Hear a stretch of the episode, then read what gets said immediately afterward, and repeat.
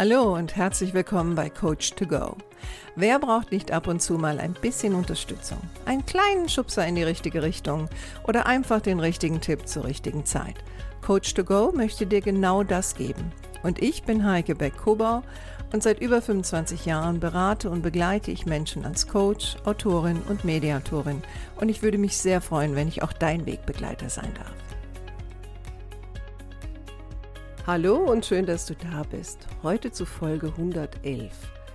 Also Wahnsinn, 111 Folgen. Also das, ich bin jetzt schon seit zwei Jahren dabei, wöchentlichen Podcast rauszugeben. Und ähm, für alle diejenigen da draußen, die schon von Anfang an zuhören, vielen Dank. Ich kriege ab und zu mal eine Rückmeldung, dass Leute mir lange schon zuhören. Und das ist natürlich auch eine tolle Bestätigung für mich so dass ich auch merke, dass meine Themen sind anscheinend relevant und ähm, sie sind es wert, dass man sie auch über einen längeren Zeitraum hört. Das ist natürlich sehr schön für mich. Also nochmals vielen Dank an alle meine Hörer und Hörerinnen. Heute habe ich wieder ein Thema mitgebracht aus meinem beruflichen Kontext. Da ist mir in der letzten Woche wieder mal aufgefallen. Ich habe so das Gefühl, dass wir immer mehr verlernen, mit Enttäuschung umzugehen. Oder vielleicht auch noch nie gelernt haben, mit Enttäuschungen umzugehen. Und deswegen lautet mein heutiges Thema Lernen mit beruflichen Enttäuschungen umzugehen. Natürlich ist klar, das betrifft auch private Enttäuschung, aber ich möchte mal im Berufskontext bleiben. Ja, was ist eine Enttäuschung? Also oftmals ist es ja, dass wir etwas erwartet haben, vielleicht weil jemand uns ein Versprechen gegeben hat oder wir vielleicht aber auch unrealistische Erwartungen hatten und merken dann, wir haben uns getäuscht. Also das Wort sagt es ja auch, die Täuschung wird aufgehoben. Es ist eine Enttäuschung. Und was ich sehr oft erlebe im Berufskontext, also in den Kliniken, in denen ich unterwegs bin, dass die Enttäuschungstoleranz, die ist wahnsinnig gering. Ähm, besonders bei den Jüngeren, und da frage ich mich dann schon, hat es was damit zu tun, dass ähm, viele von diesen Kindern, oder was heißt Kinder, sind ja dann Erwachsene, aber viele von diesen Menschen vielleicht als Kinder erlebt haben, dass ihnen ähm, vieles erfüllt wurde, also dass ähm, ihre Wünsche immer erfüllt wurden. Und das dann dazu führt, dass die keine Enttäuschungstoleranz haben oder ob es vielleicht auch etwas ist, auch bei den Älteren, so dieses Anspruchsdenken. Und das höre ich auch ganz oft von Leuten. Das steht mir zu wo ich dann manchmal denke, ähm, ich höre mir dann an, was die angeblich glauben, steht ihnen zu. Und dann denke ich, also, äh, wer hat denen denn das gesagt, dass ihnen das zusteht? Also, es ist manchmal einfach nur purer Egoismus und sehr, sehr oft auf Kosten von anderen. Ne? Und gleichzeitig wird immer das Team in den Vordergrund gehoben. Aber die Menschen in diesen Teams, mit denen ich arbeite, viele von denen, nicht alle, aber viele von denen sind eigentlich nur damit beschäftigt, für sich selbst äh, das Beste rauszuholen. Und ich weiß ja, dass jetzt gerade was jetzt die Pflege angeht, gibt es in der Gesellschaft dieses Bild, dass die alle geknechtet sind, dass sie alle Opfer sind und dass sie ja alle berufen sind. Und das kann ich nach fast 30 Jahren in dieser Materie nicht unterschreiben. Stattdessen erlebe ich doch, dass dort sehr, sehr viele egoistische Menschen unterwegs sind, die zwar Team nach vorne schieben, aber letztendlich durch ihr Verhalten zeigen, dass sie doch sehr nutzenorientiert sind und besonders auf Kosten von anderen. Ne, ob das jetzt ist, dass wenn ein Wunsch nicht erfüllt wird, sie gleich mit Vorwürfen kommen oder was ja auch oft passiert, dieses ewige Argumentieren. Also falls du da draußen eine Führungskraft bist, und ein Mitarbeiter oder Mitarbeiterin hat einen Anspruch, den du nicht erfüllen kannst oder vielleicht auch nicht willst, dann wirst du erkennen oder wirst du das kennen, wie sehr dann argumentiert wird. Also ganz besonders, wenn der äh, Wunsch äußere eine Frau ist. Also das ist unglaublich, was ich an Diskussionen erlebe oder geschildert kriege, nur weil jemand einen Wunsch nicht erfüllen kann. Und was dann noch dazu kommt, und das kennst du vielleicht auch, auch wenn du nicht in Kliniken unterwegs bist, ähm, dass viele sich rächen. Und wenn ich sage Rache, dann meine ich, dass äh, die Enttäuschung wird dann wochenlang vor sich hergetragen, der andere wird abgestraft äh, mit schlechter Laune oder irgendwelchen Kommentaren. Oder was jetzt momentan meiner Meinung nach wirklich wie ein Virus um sich greift, ist, dass Krankenscheine gezogen werden. Und wenn ich sage, ein Krankenschein ziehen, dann meine ich wirklich, dass jemand sich krank schreiben lässt, obwohl er nicht krank ist. Oder aber ähm, sich krank meldet. Also, ne, ich meine, die ersten beiden Tage kann man ja so machen. Und was ich auch erlebe, und das vermehrt, ist, dass Menschen auch schon vorab damit drohen, ne, dass sie ihren Vorgesetzten oder Teamleitern drohen, wenn ich meinen Wunsch nicht erfüllt bekomme, dann, ähm, dann mache ich krank. Ne?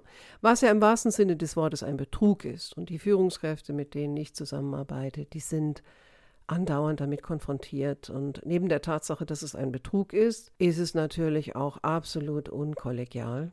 Was jetzt auch noch dazu kommt, ist so die Drohung, ja, ich kann auch woanders hingehen. Also sehr hostile, äh, um, sehr hostiles Umfeld. Klar kann man jetzt sagen, oh ja, die sind ja schon ewig geknechtet worden.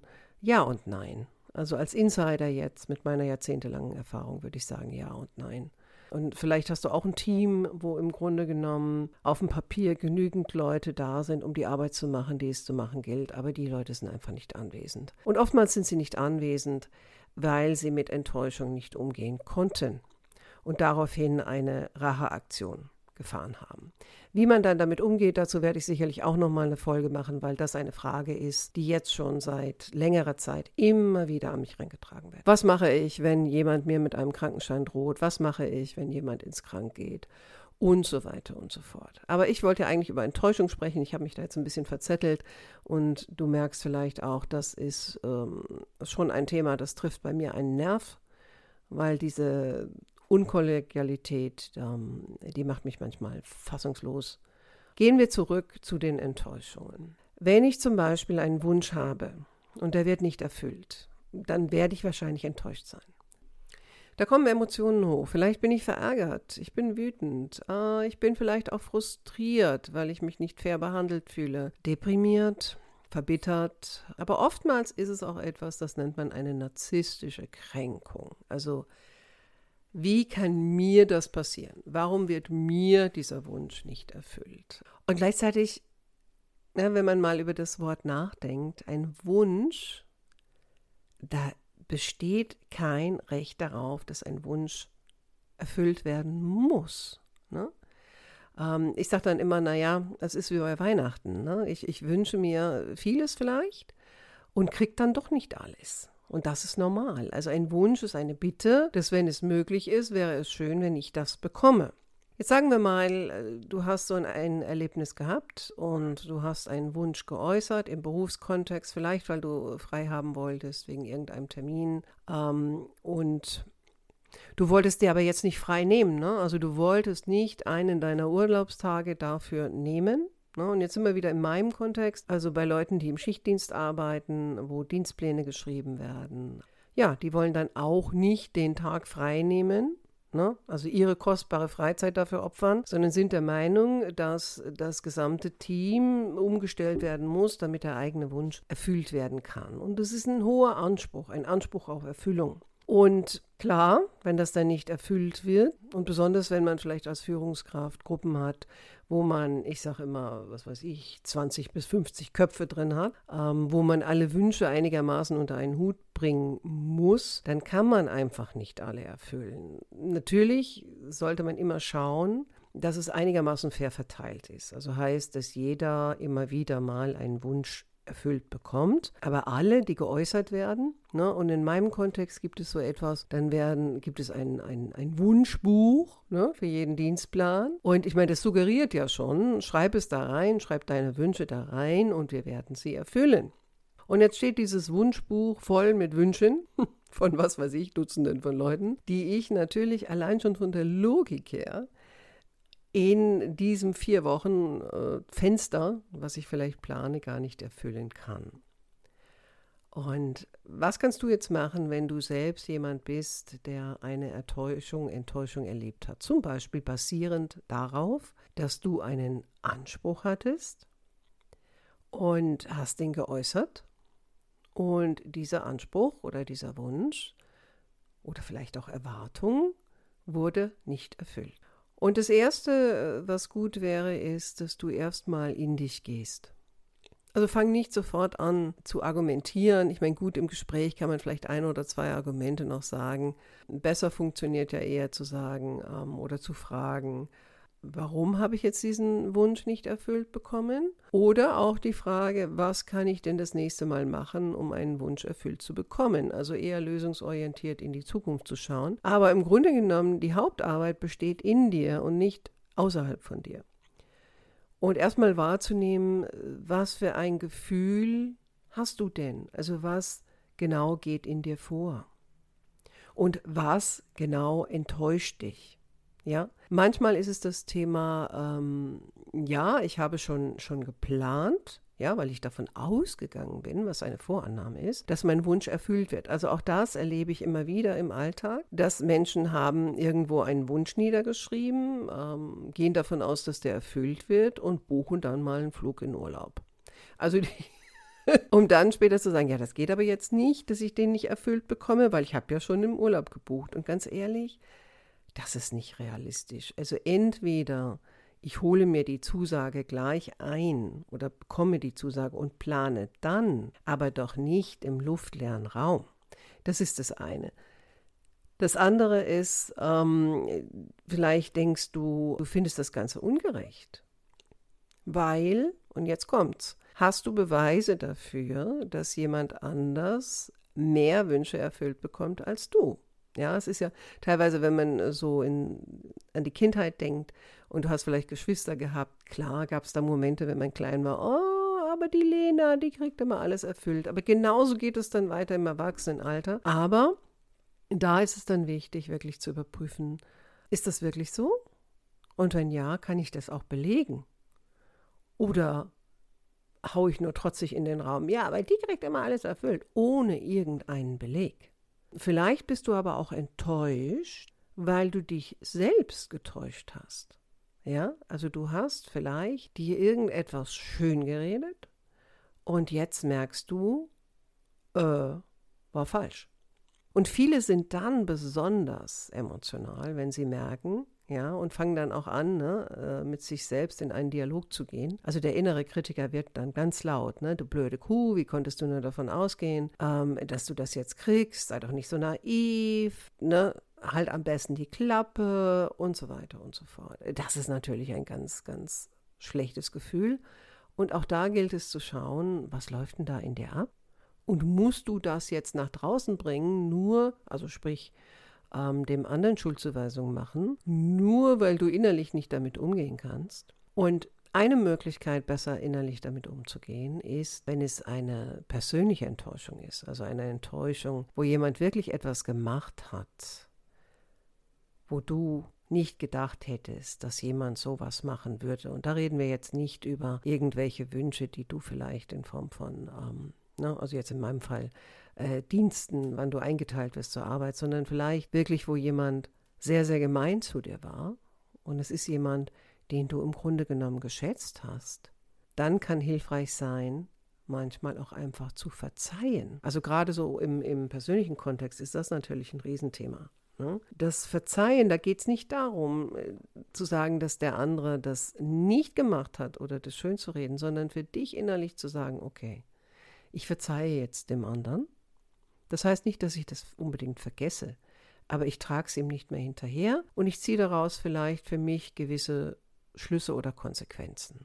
Und dann vielleicht auch zu sagen, wenn du dann aus dem Verzeihen herauskommst, bist du auch etwas ruhiger, vielleicht doch das Gespräch zu suchen und dem anderen zu sagen, was dieses Verhalten oder diese Ablehnung oder dieses Nein bei dir ausgelöst hat, nämlich, dass du enttäuscht bist, und dann sag dem anderen auch, warum du enttäuscht bist und versuche das zu sagen, ohne große Vorwürfe. Rede von dir. Ja, und dann rede vielleicht mit dem anderen drüber, wie man das nächste Mal mit so einer Situation umgehen kann. Du hast ein Recht auf dein Gefühl, aber du hast kein Recht darauf, einen anderen fertig zu machen, nur weil du enttäuscht bist oder du etwas nicht bekommen hast, wo du davon ausgegangen bist, dass du es bekommst. Und vielleicht der andere auch gar nicht wusste, dass du das erwartest. Was auch hilfreich sein kann, ist so die Frage, was gewinnst du, wenn du die Enttäuschung loslässt? Und ich weiß, das Loslassen ist ein, ein großes Thema. Auch dazu habe ich eine Podcast-Folge gemacht, musst du mal schauen. Aber die Frage, was gewinne ich, wenn ich loslasse, ist wahrscheinlich Ruhe. Du musst nicht mehr damit hadern. Du stehst vielleicht ein bisschen über den Dingen. Auf jeden Fall schonst du deine Nerven und dein emotionales Kostüm. Und dann vielleicht auch noch die Frage, okay, vielleicht das nächste Mal entweder Erwartungen zu äußern, jetzt im privaten Kontext oder im beruflichen Kontext, wenn du ähm, einen Wunsch in den Raum gestellt hast oder wie in meinem Fall, du hast das jetzt vielleicht sogar ähm, ne, in einem Wunschbuch dokumentiert, dann überlege auch gleichzeitig, was mache ich, wenn der Wunsch nicht erfüllt wird. Also was ist dein Plan B? Wie willst du damit umgehen? Weil gerade im beruflichen Kontext geht es auch darum, professionell mit Enttäuschung umzugehen. Und im privaten Kontext geht es auch darum, so mit Enttäuschung umzugehen, dass es auch nicht destruktiv für die Beziehung ist. Außer du bist gewillt, die Beziehung auch aufzugeben. Was ja manchmal auch ein Punkt sein kann, je nachdem, wie groß eine Enttäuschung ist. Aber mein Punkt ist ja eher zu sagen, diese ja, kleineren Ansprüche, die wir den ganzen Tag über haben oder im Beruf immer wieder mal haben, da mal zu überprüfen im Vorfeld. Ist es realistisch? Äh, warum will ich das unbedingt haben? Kann ich das anders kommunizieren? Das Zweite ist, wenn ich dann eine Ablehnung erfahre, was ist es, was mich an dieser Ablehnung vielleicht so kränkt oder so enttäuscht? Was kannst du Gutes für dich selbst tun? Und Rache ist kein Instrument, was man für sich selbst macht. Also ich bin sicher, dass viele dieser Menschen, die zum Beispiel äh, meine ach so beliebten Krankenscheine ziehen, äh, besonders wenn es Frauen sind, dass die auch nicht zufrieden sind in der Zeit, die sie zu Hause verbringen. Das ist eine Trotzhaltung und gleichzeitig ist die oftmals begleitet mit Schuldgefühlen, weil, seien wir doch mal ehrlich, tief drin wissen wir, dass das nicht in Ordnung ist, unsere Enttäuschung auf Kosten von anderen auszuleben. Schon gar nicht im Beruf. Ich meine, privat auch nicht, aber ich war ja im Berufskontext. Also geh mal in dich. Wenn du Kinder hast, dann bitte bringe ihnen bei, wie man mit Enttäuschung umgeht und dass das Leben nun mal immer wieder aus Enttäuschung besteht. Und wie sie lernen können, gut damit umzugehen und auch das Gefühl, was eine Enttäuschung auslöst, dieses Gefühl auch einfach mal auszuhalten, ohne in Aktion zu treten und ohne jemand anderen dafür zu bestrafen, der es vielleicht auch gar nicht verdient hat, weil er vielleicht auch enttäuscht hat, ohne zu merken, dass er enttäuscht hat. Und Bringe deinen Kindern bei, anders über Enttäuschung zu kommunizieren. Das wäre schon eine große Sache, weil ich merke bei vielen Führungskräften, mit denen ich arbeite, also das ist schon schwierig für die, wenn die teilweise dann, besonders wenn es junge Menschen sind, mit jungen Menschen zu tun haben, wo sie offensichtlich merken, die haben überhaupt nicht gelernt, damit umzugehen. Und Sie als Führungskräfte müssen denen jetzt im Nachhinein das auch noch beibringen. Und das ist nicht einfach.